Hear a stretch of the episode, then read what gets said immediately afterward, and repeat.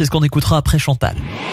DKL, les conseils de Chantal Gilang, sexologue. Rester jeune à tout prix, voilà la thématique dont on parle depuis lundi. Aujourd'hui, c'est vendredi, on a droit à quelques bons conseils. Absolument. Les années passent, certes, mais les avancées d'une médecine de qualité de la vie permettent quand même de lutter contre le vieillissement physique, cérébral, psychologique.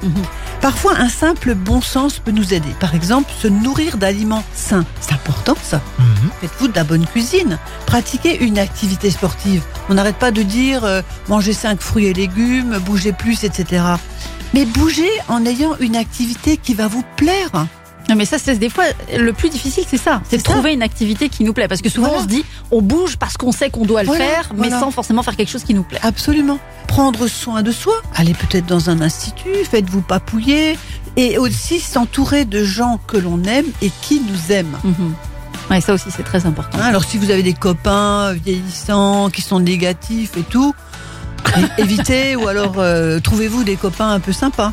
Donc pour conclure, la longévité est un fait, le vivre hein, plus longtemps, etc. Mais elle doit être harmonieuse. Mhm. Peut-être faudrait-il remplacer l'expression rester jeune par une autre expression qui serait de dire bien vieillir. Ça c'est beau. De toute façon, on va vieillir. De toute manière, oui. Voilà. Et on vieillit dès qu'on est. Hein. Et oui, Et oui, dès qu'on arrive au monde, on vieillit. hein, voilà.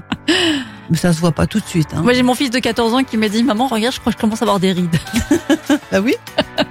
Et la vie sexuelle et amoureuse ne sont pas à remiser au placard. Bien au contraire, les seniors profitent de leur temps libre. Ils ont l'expérience de toute une vie et des envies légitimes de projets et de bonheur. C'est très important. ça. Bah oui, surtout que la vie est plus douce normalement lors de la retraite et justement on peut passer plus de temps ensemble et, et souffrir peut-être aussi un peu plus de voyages, pourquoi pas. Et tout ça, ça aide aussi. Et ne pas trop se faire phagocyter par l'entourage.